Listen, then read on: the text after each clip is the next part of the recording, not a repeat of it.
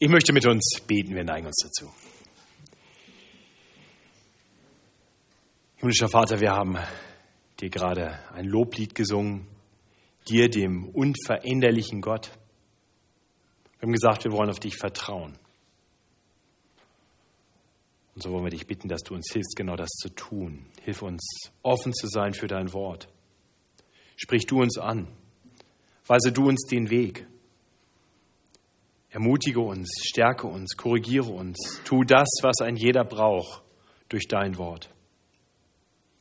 Herr, ich weiß, das kann ich nicht tun, aber dein Wort vermag es. Und so bitte ich dich, dass du mir hilfst, treu das weiterzusagen, was du uns sagen willst. Und dass du unsere Herzen auftust, dass wir dein Wort in uns eindringen lassen und dass es Frucht bringt.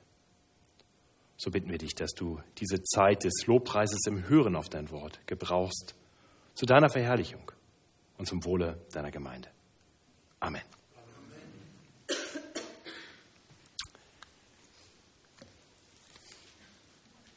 Was hilft dir dabei, Gott zu loben und ihn zu preisen?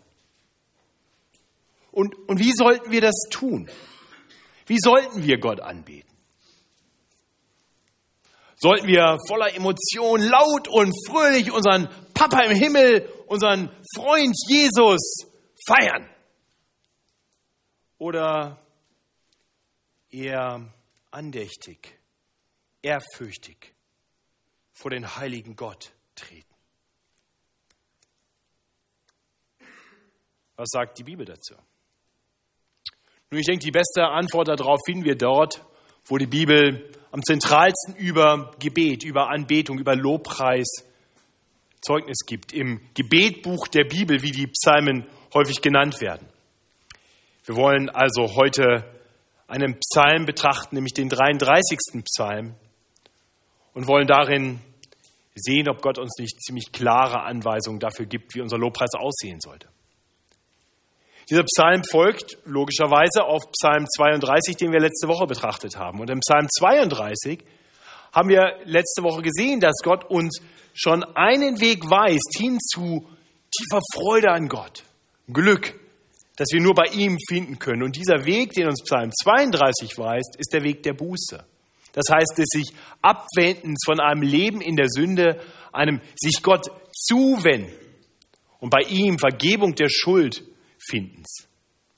Im Psalm 32 beschreibt David, wie er selber einst tief in Sünde verstrickt war, von Gott weit weg war und, und immer mehr merken musste, dass das der falsche Weg ist, dass er litt unter seiner Sünde.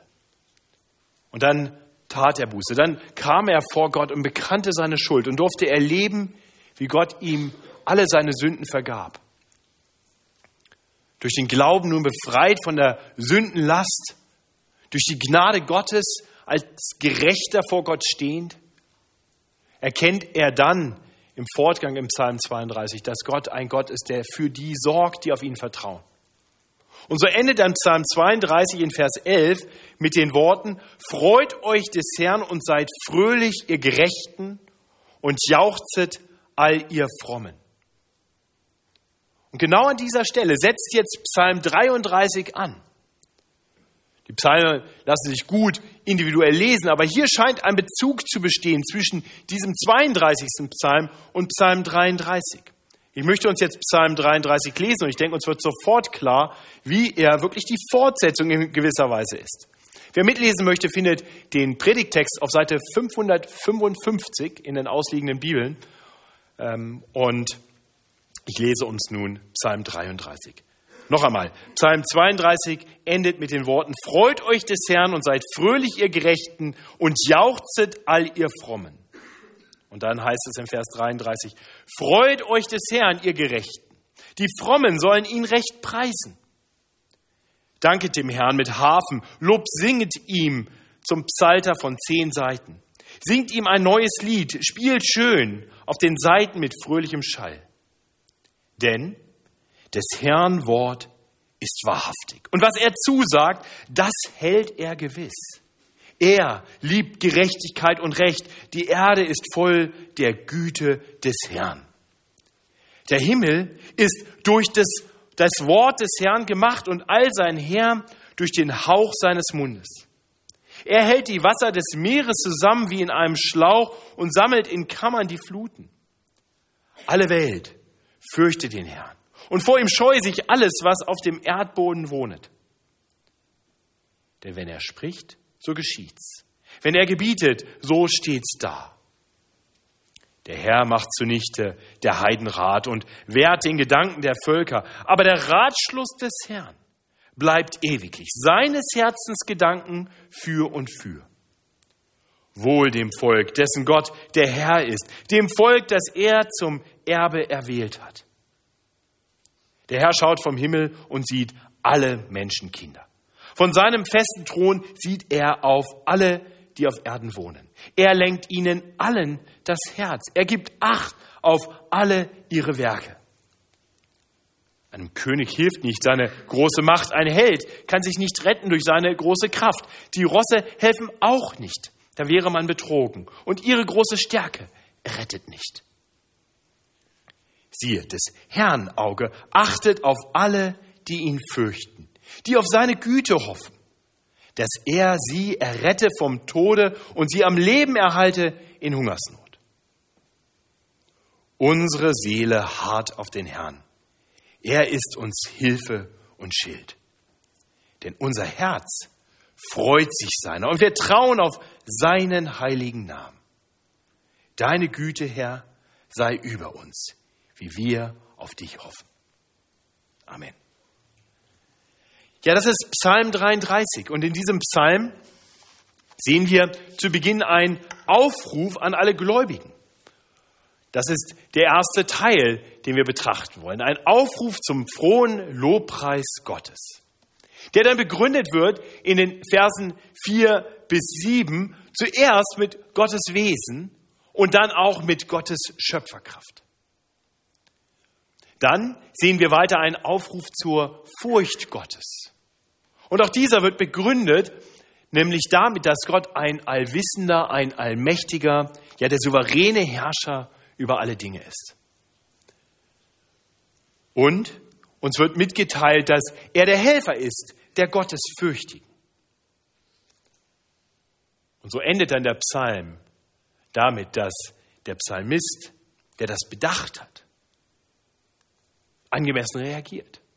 Nämlich mit der Antwort der Gläubigen ein sich freuen an dem Herrn, ein auf ihn vertrauen.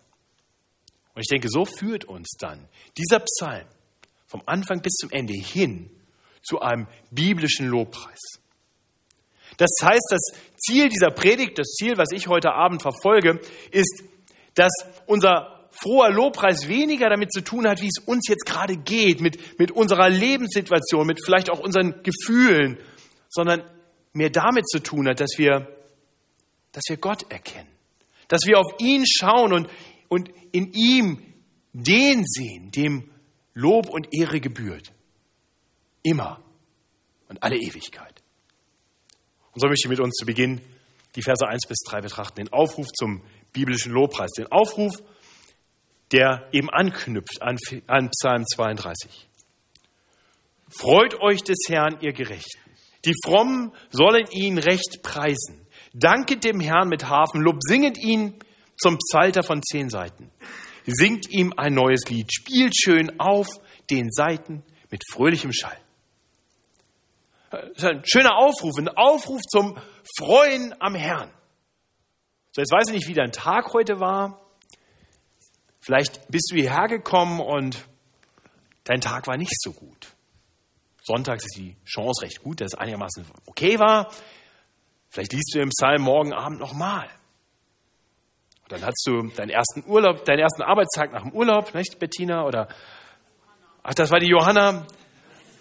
Also die Johanna hat ihren ersten Arbeitstag nach dem Urlaub oder, oder du hattest einfach einen schlechten Tag. Oder vielleicht geht es dir so wie Freitag früh mir, als ich Gott loben wollte, aus meiner Tür raustrete, wollten die Gemeinde fahren und eine Predigt über die Freude am Herrn schreiben, steig auf mein Fahrrad, das nicht mehr da ist. Hat mir jemand geklaut, netterweise in der Nacht von Donnerstag auf Freitag. Da war die Freude am Herrn bei mir erstmal nicht so ausgeprägt. Ich weiß nicht, wie es bei dir. Jetzt kriegst du so einen Auftrag. Freu dich des Herrn. Kann man das wirklich so anordnen? Offensichtlich schon, nicht? sonst würde es hier nicht so stehen. Dabei soll sich die Freude am Herrn dadurch zeigen, dass wir Gott preisen, dass wir ihm danken, dass wir uns an ihm erfreuen. Aber wofür konkret sollen wir ihm danken? Wofür sollen wir ihn preisen? Und dieser Aufruf zum Lobpreis steht nicht einfach so da, sondern er wird begründet und er lenkt unseren Blick weg von uns, von unseren Lebensumständen hin zu Gott. Das hilft, gerade wenn dir gerade dein Fahrrad geklaut wurde oder sonst einen schlechten Tag hattest, Gott zu loben. Und so wollen wir schauen, was uns dieser Psalm vor Augen führt. Wir sehen zuerst einmal, dass Gott gelobt wird, dass er gepriesen wird, dass wir ihm danken sollen, einfach dafür, wer er ist, was er tut. Denn des Herrn Wort ist wahrhaftig und was er zusagt, das hält er gewiss, heißt es hier in Vers 4. Das ist der erste Grund, Gott zu loben. Gott ist absolut zuverlässig. Was er zusagt, das hält er. Von wem kann man das schon sagen? Also, wer von uns hat denn noch nie erlebt, dass dir was Tolles versprochen wurde? Dass dir ja, ganz fantastische Dinge zugesagt wurden und dann wurden sie nicht gehalten. Die, diese Enttäuschung, ich glaube, die haben wir alle schon erlebt. Vielleicht oft in kleinen Dingen und vielleicht manchmal in großen Dingen. Diese Woche mit jemandem gesprochen, der von einem Betrüger so reingelegt wurde, dass er, ein reicher Mann, dass er fast eine Million Euro verloren hat. So ist die Welt. Manchmal einfach bösartig. Sie macht große Versprechungen und da steckt nichts dahinter. Es ist ein Täuschen. Manchmal ist es ein bisschen anders. Manchmal ist es einfach so, dass wir etwas versprechen oder versprochen bekommen und dann feststellen müssen, dass ja, die, die Situation sich einfach ein bisschen geändert hat und auf einmal nicht mehr die Ressourcen zur Verfügung stehen. Es einfach nicht mehr so ganz möglich ist, das zu tun, was wir noch relativ leichtfertig zugesagt hatten oder zugesagt bekommen hatten. Und manchmal ist es so wie bei mir am Donnerstag, da hatte meine Frau mir nämlich morgens gesagt, Matthias, denkst du noch dran, das müsstest du noch machen, ist wichtig. So, ja, kein Problem, mach ich gleich heute früh. Und dann kam ich abends nach Hause und sagte meine Frau, danke übrigens nochmal, dass du das gemacht hast. Ups, hatte ich vergessen. Ne? Und, und so ist das bei uns Menschen. Wir, manchmal tun wir nicht das, was wir zugesagt haben, ja, weil jemand einfach böswillig da getäuscht hat. Manchmal, manchmal fehlen uns die Ressourcen und manchmal vergessen wir Dinge einfach. Aber bei Gott ist das anders. Was er sagt, das hält er. Gewiss. Er täuscht uns niemals. Er ist durch nichts limitiert. Er vergisst auch nichts. Ich denke, das ist ein Grund, Gott zu loben und ihn zu preisen. Vers 5 lesen wir dann weiter, er liebt Gerechtigkeit und Recht. Die Erde ist voll der Güte des Herrn. Und auch das sind natürlich Gründe, Gott zu loben. Ist seine Gerechtigkeitsliebe. Das ist doch etwas, das auch in uns vorhanden ist. Wenn, wenn wir die, die Nachrichten anmachen, wenn wir schauen, was in dieser Welt geschieht, wenn wir hören von den Gräueltaten dieser Welt, dann schreit doch in uns etwas danach, dass doch Gerechtigkeit kommen muss. Das darf doch nicht so sein. Und dann ist es gut zu wissen, Gott, Gott sieht das auch so. Der Allmächtige, der große Gott, der sieht das auch so. Er liebt Gerechtigkeit und Recht. Aber gleichzeitig kann es natürlich auch etwas bedrückend sein. Denn die Gerechtigkeitsliebe Gottes ist nicht komplett unproblematisch für uns. Denn wer von uns ist schon immer auf der Seite des Rechts? Wer von uns ist frei von Schuld in unserem Leben? Nun, die, die hier im Psalm 33 angesprochen werden, die haben kein Problem, denn für die heißt es ja, über die heißt es ja, dass es die Gerechten sind, die Frommen, die sollen sich am Herrn freuen. Nur, wer ist das eigentlich? Wer von uns ist schon gerecht und fromm? Also von Natur aus keiner. Von Natur aus haben wir alle in unserem Leben einfach Dinge, die uns erst einmal ungerecht machen. Ich denke, da müssen wir gar nicht so weit zurückschauen, wenn wir uns ehrlich selbst hinterfragen. Müssen nicht ganz weit zurück, vielleicht reicht die letzte Woche. Vielleicht reicht der heutige Tag, damit du für dich selber klar erkennen kannst, ich bin nicht vollkommen gerecht. Das heißt, wir könnten vor Gott nicht bestehen. Vor diesem Gerechtigkeit liebenden, diesem gerecht richtenden Gott könnte keiner von uns bestehen. Wir stünden alle schuldig vor ihm. Es sei denn, dass er eben nicht nur gerecht ist, sondern auch gnädig. Und genau das erkennt der Psalmist. Die Erde ist voll der Güte des Herrn. Gott ist gütig. Er ist ein Gott der Gnade. Und in seiner großen Güte, in seiner großen Liebe, da hat Gott das getan, was, was wir so dringend nötig hatten. Er kam in diese Welt, in Jesus Christus. Er lebte das vollkommen gütige, das, das vollkommen gerechte Leben. Dieses vorbildliche Leben. Dieses perfekte Leben, das keiner von uns führt. Und dann ging er ans Kreuz und nahm die Schuld unsere Schuld auf sich. Er starb am Kreuz stellvertretend für unsere Sünden, so dass wir, wenn wir ihm unsere Schuld bekennen, wissen können, Gott in seiner Gerechtigkeitsliebe wird unsere Schuld richten, ja, aber wir werden gleichzeitig seine Güte erleben, weil Jesus für unsere Schuld gezahlt hat. Und ich hoffe, dass jeder hier in diesem Raum das weiß. Und weiß, ja, ich bin gerecht, ich bin fromm. Nicht aufgrund meiner Werke, sondern weil Gott mich freigesetzt hat von meiner Schuld, weil er mich befreit hat, weil er in seiner großen Gerechtigkeit und Güte zugleich meine Schuld bestraft hat und ich doch gleichzeitig frei sein darf. Wenn du das noch nicht erkannt hast, dann hoffe ich, dass diese Worte für dich hilfreich sind dass diese Botschaft tief in dein Herz eindringt und du erkennst, ja, ich bin Sünder und ja, hier ist ein Weg, wie ich Mensch mit all meinen Fehlern, mit all den Dingen, die nicht richtig sind in meinem Leben, vor diesem heiligen, vor diesem perfekten, vor diesem gerechtigkeitsliebenden Gott bestehen kann. Allein durch Jesus Christus, der dich freisetzt von deiner Schuld. Du brauchst dich ihm einfach nur zuzuwenden. Einfach nur zu sagen, Jesus, darf ich dir meine Schuld geben? Das ist das, was König David im Psalm 32 getan hat.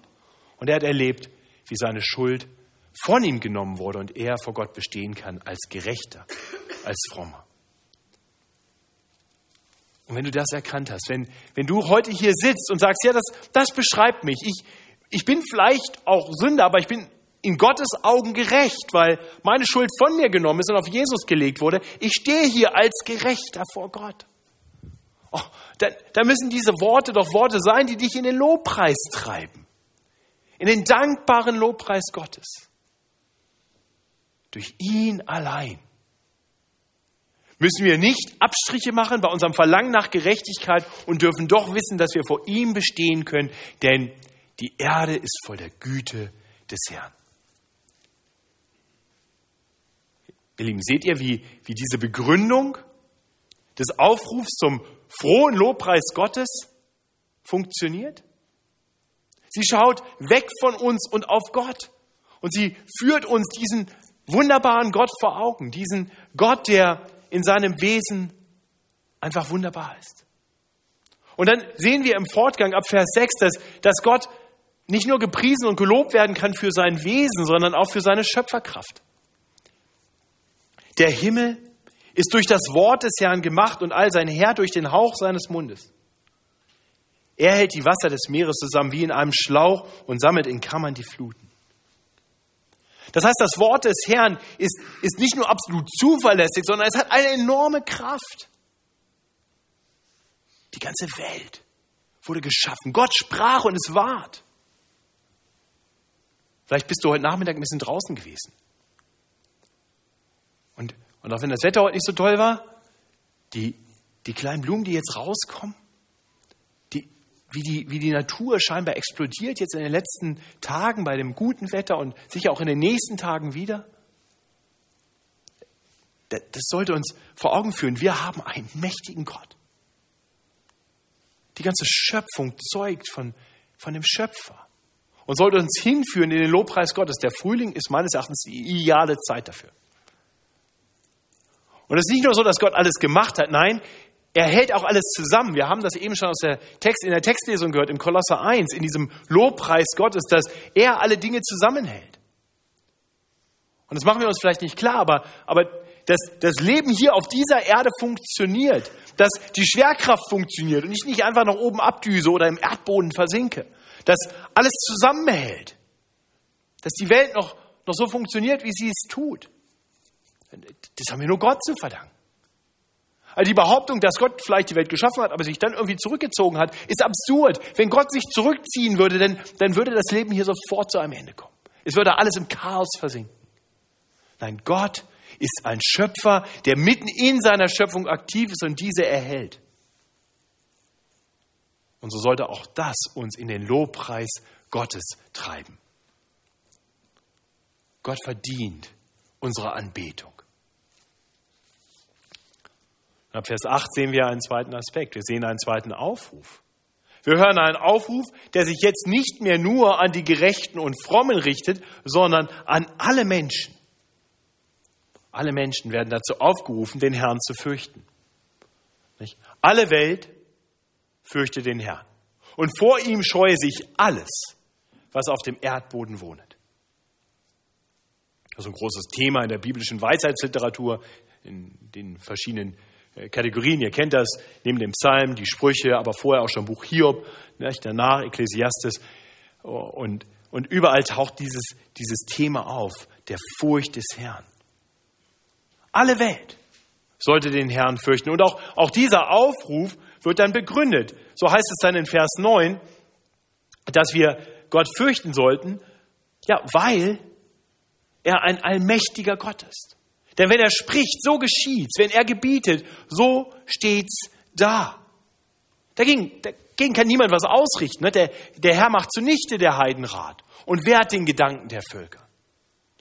Das heißt, seine, seine Pläne, seine Gedanken, die sind unveränderlich. Der Ratschluss des Herrn bleibt ewiglich, seines Herzens Gedanken für und für. Ja, die Menschen denken Dinge, die planen Dinge, aber Gott plant auf eine Art und Weise, dass seine Pläne immer durchgesetzt werden. Ganz im Gegensatz zu dem, was die Menschen so tun. Und Teil seines großen Planes war es von Anfang an, sich ein Volk zu erwählen, Menschen zu sich zu rufen, damit sie zu seinem Volk werden, ihn als ihren Herrn anerkennen und ihm mit frohem Herzen loben und, und auch dienen. Und so lesen wir dann im Vers 12, nicht wohl dem Volk, dessen Gott der Herr ist, dem Volk, das er zum Erbe erwählt hat. Und wenn du heute hier sitzt und Jesus Christus als deinen Retter und Herrn kennst, dann darfst du wissen, du bist Teil dieses Volkes. Das beschreibt die Menschen, die Gott in seiner großen Gnade und Liebe zu sich gerufen hat, die ihn kennen, die für ihn da sind. Diesem Volk ergeht es wohl. Und auch das sollte uns in den Lobpreis Gottes treiben. Gott ist unser Gott. Wir sind sein Volk. Er ist unser Herr durch Jesus Christus.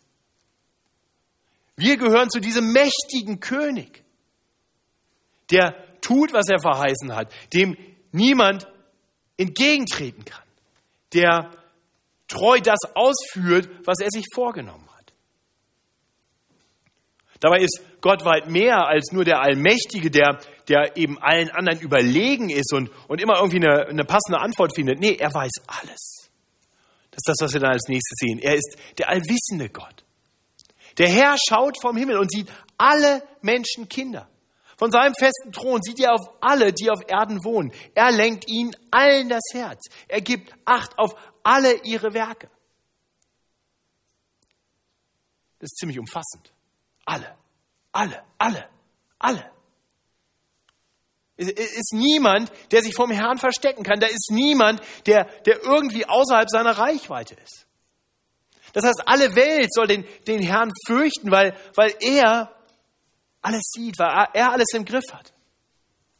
Er ist der große König, der über allen thront. Das sehen wir dann im Abschluss, in den Versen 17, äh 16 und 17. Ah, einem König hilft nicht seine große Macht.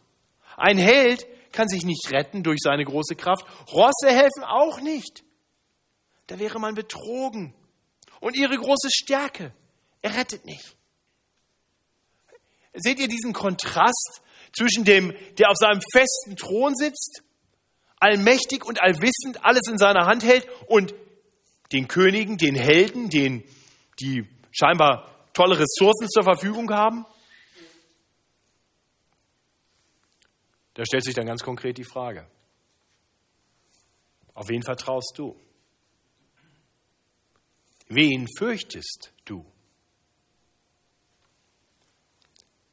Ich hatte diese Woche eine interessante Begegnung. Ich kam hier aus der Gemeinde, schon später am Abend, und ging Richtung U-Bahn. Da kam mir eine ältere Dame entgegen, die ich kenne. Ähm, und sie sagte, oh gut, Pastor, dass ich Sie noch treffe.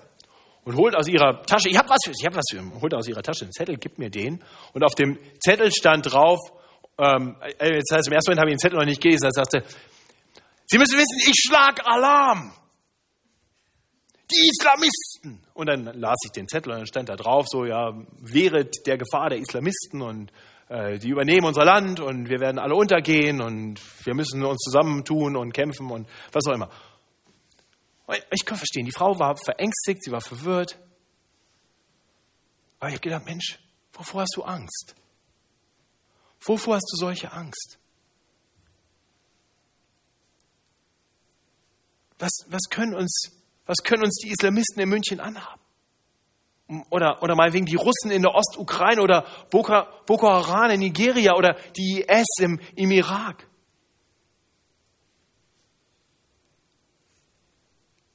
Denen hilft nicht ihre große Macht. Wir haben einen Herrn, der viel mächtiger ist, der weiter drüber steht. Die mögen ihre bösen Pläne schmieden, aber die kommen zu einem Nichts, wenn Gott eingreift. Also nochmal, auf wen vertraust du? Wen fürchtest du? du? Du musst die Dinge, die vielleicht noch näher in deinem Leben sind, die musst du nicht fürchten. Das, was dir Sorgen macht, Not macht, Leid macht. Du darfst wissen, Gott ist diesen Dingen weit überlegen. Er, er kann jederzeit eingreifen und er wird eines Tages eingreifen. Fürchte nicht diese Dinge, fürchte ihn. Und, und erkenn, dass, dass die Ressourcen der Menschen, ihre scheinbaren Fähigkeiten letztendlich null und nichtig sind im Vergleich zu Gott. Das heißt, du, du musst nicht irgendwie deine eigenen Ressourcen zusammenfinden, um irgendwie das durchzusetzen, was du, was du meinst tun zu müssen. Wir, wir müssen uns nicht zusammenrotten und, und große Pläne schmieden, irgendwie, dass, dass die Welt nicht untergeht. Das Erste, was wir tun können, ist, wir können im Gebet voller Zuversicht vor Gott treten. Ja, dann wollen wir weise sein und dann wollen wir das tun, was Gott uns vom Wort her aufs Herz legt, aber nicht in Panik verfallen. Und andererseits wollen wir auch bedenken, dass, dass wir unsere eigenen Pläne auch nicht durchsetzen können gegen Gott. Gott ist der Allmächtige. Er hat den perfekten Plan. Und, und wenn du heute vielleicht meinst, so ein bisschen deinen eigenen Weg gehen zu können oder, oder irgendwie deine eigenen Pläne schmiedest, dann, dann höre diese Worte. Das alles wird zunichte kommen, wenn es nicht von Gott ist. Gott ist der allmächtige Herr. Eines Tages wird er eingreifen. Er, der Gerechtigkeit und Recht liebt. Deswegen hör noch mal Vers 8. Alle Welt fürchtet den Herrn und vor ihm scheue sich alles, was auf dem Erdboden wohnt.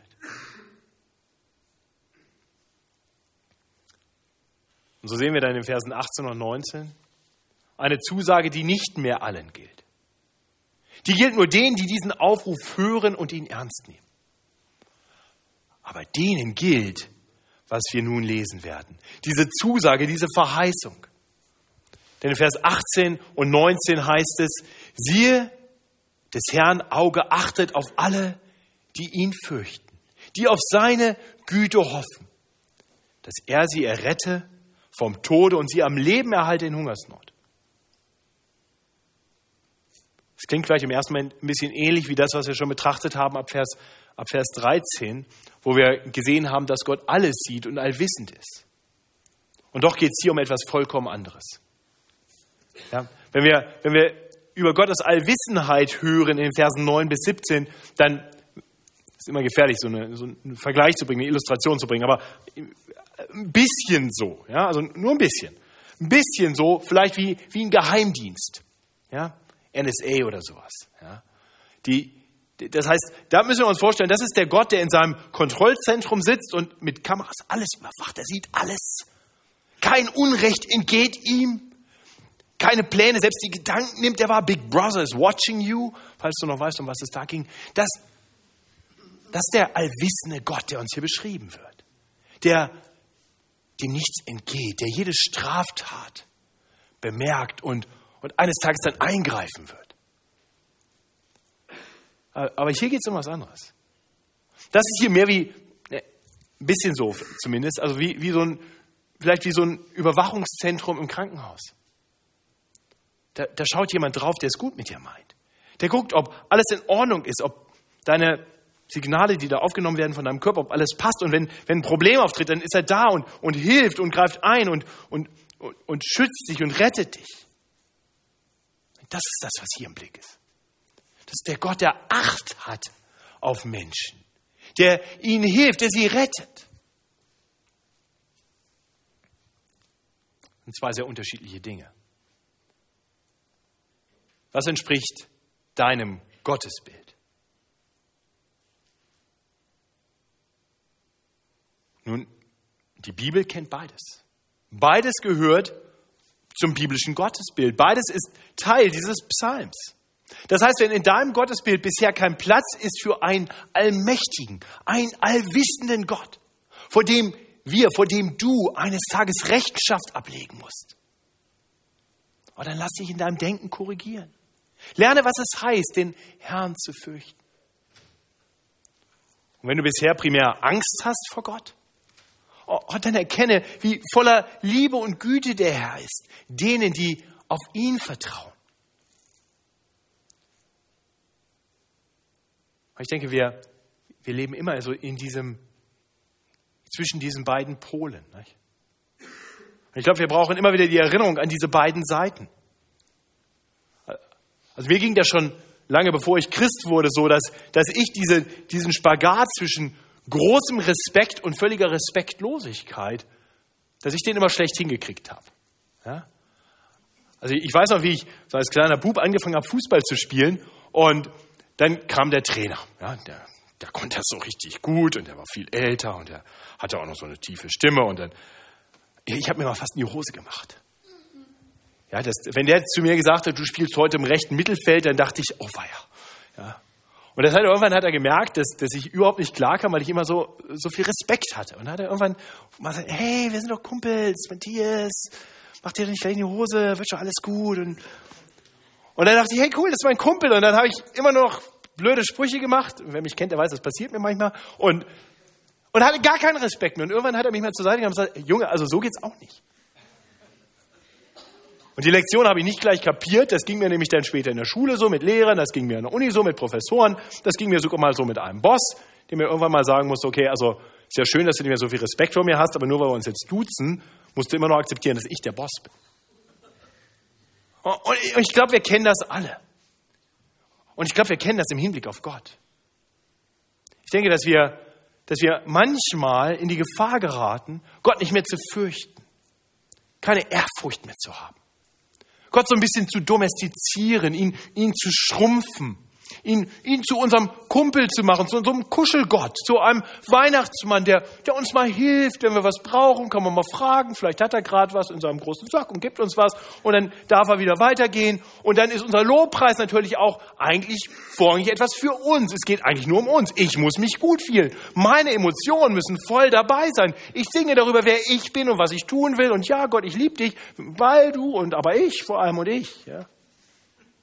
Kennt ihr, oder? Das ist nicht der Gott der Bibel. Gott ist heilig und gerecht. Er ist mächtig. Ihm können wir nichts vorspielen. dieser mächtige Herr, den sollten wir fürchten. Der verdient unsere ehrfürchtige Anbetung. Und wenn du das aus dem Blick verloren hast, dann kehre um. Kehre um zu Gott. Wende dich ihm zu und bitte ihn um Vergebung, dass du, dass du ihn kleiner gemacht hast, als er ist.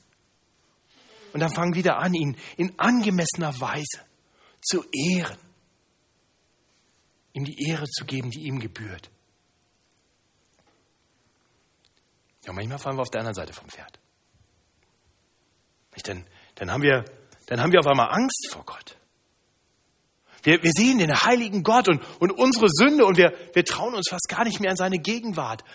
Wir beten, wenn überhaupt, nur noch auf Knien und mit gesenktem Haupt und, und, und, und haben eigentlich immer nur Angst. Unser, unser Lobpreis ist, ist eingeengt, ist, ist ein, ein, ein freudloser Lobpreis. Weil, weil das scheinbar gerade noch so okay ist vor dem heiligen Gott. Und wenn dir das manchmal so geht, ich hatte gerade die Woche ein Gespräch mit jemandem, der, der vielleicht im Moment so ein bisschen darunter leidet. Und da, da möchte ich dir sagen, und bedenke, wer Gott ist. Er ist ein Gott voller Güte. Er ist ein, ein Gott voller Liebe. Äh, bedenke, er hat seinen eingeliebten Sohn in, in diese Welt gesandt, um dich frei zu kaufen von deiner Schuld, um dich frei zu setzen. Er, er, er will deine, er will deine Anbetung, aber er will auch ein, ein frohes Herz in dir, ein dankbares Herz, das erkennt, du kannst vor ihm bestehen, du wirst vor ihm bestehen, denn er hat dich doch schon von aller Schuld befreit. Er hat dich freigesetzt zu fröhlichem Lobpreis. Ich denke, wer Gott so kennt, als den allmächtigen, souveränen Herrscher, der alles weiß, der gerecht richtet, den wir fürchten sollen. Und den, den gütigen Rettergott, der auf die Seinen achtet, der für uns ist, der uns bedingungslos liebt. Ich denke, wenn wir das beides zusammenbringen, dann, dann werden wir dahin kommen, dass wir mit einstimmen können in die abschließenden drei Verse unseres Psalms. Denn das ist die angemessene Reaktion auf dieses Schauen auf Gott. So schreibt der Psalmist in Vers 20 bis 22. Unsere Seele hart auf den Herrn. Er hilft, er ist uns Hilfe und Schild. Denn unser Herz freut sich seiner. Wir trauen auf seinen heiligen Namen. Deine Güte, Herr, sei über uns, wie wir auf dich hoffen. Kannst du dir diese Worte zu eigen machen? Ich hoffe es. Nicht biblischer Lobpreis, der mag mal laut und emotional sein und mal eher andächtig. Aber wahre biblischer Lobpreis wird immer darin begründet sein, dass wir bedenken und erkennen, wer Gott ist und was er getan hat und was er tun wird. Deswegen sind die Psalmen so hilfreich in der Anbetung Gottes. Weil die Psalmen uns ansprechen in ganz verschiedenen Lebenssituationen, uns in ganz verschiedenen emotionalen Situationen ansprechen. Wir sehen, wie, wie Menschen mal im tiefsten Leid, mal in der größten Erkenntnis ihrer Schuld, mal völlig befreit und voller Freude vor Gott treten. Und immer wieder sehen wir, wie die Psalmen unseren Blick lenken auf Gott, auf wer er ist, auf was er getan hat. Und wie, egal aus welcher Richtung jemand kommt, es uns immer wieder hinführt. Zu einem ehrfurcht, ehrfürchtigen und doch frohen Lobpreis nicht befreit von dem Diktat unserer Lebensumstände, können wir Gott, ob glücklich oder traurig, mit frohem Herzen preisen. Und das wollen wir jetzt tun in einer Zeit, in der wir Gott loben und preisen wollen in Liedern. Bevor wir das tun, wollen wir im Moment still werden. Ich werde da mit uns beten und dann werden wir gemeinsam einstimmen in ein neues Lied. Wir wollen Gott preisen, ihm danken und Lob singen. Wir werden still vor dem Herrn.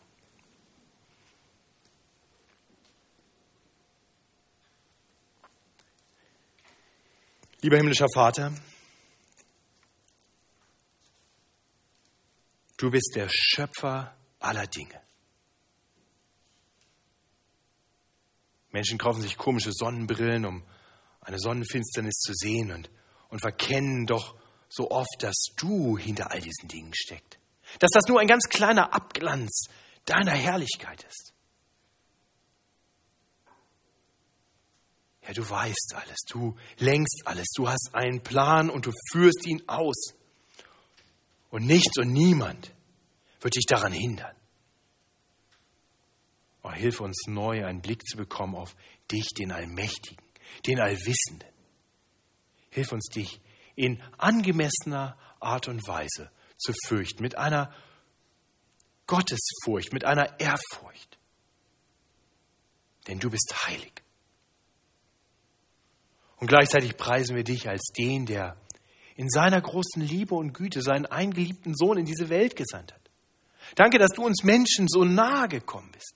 Danke, dass du mitten unter uns gelebt hast. Ja, mehr noch, dass du dann stellvertretend für unsere Schuld gestorben bist. Danke, dass du uns so sehr liebst, dass du uns freisetzt von allem, was uns von dir trennt.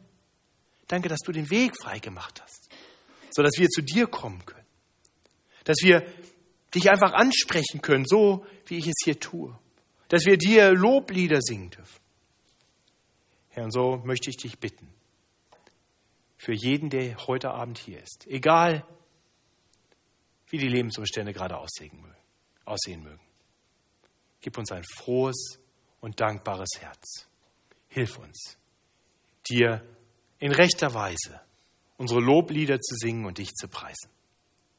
Das wollen wir nun tun, denn dir gebührt Anbetung und Ehre und Lobpreis für alle Ewigkeit. Amen.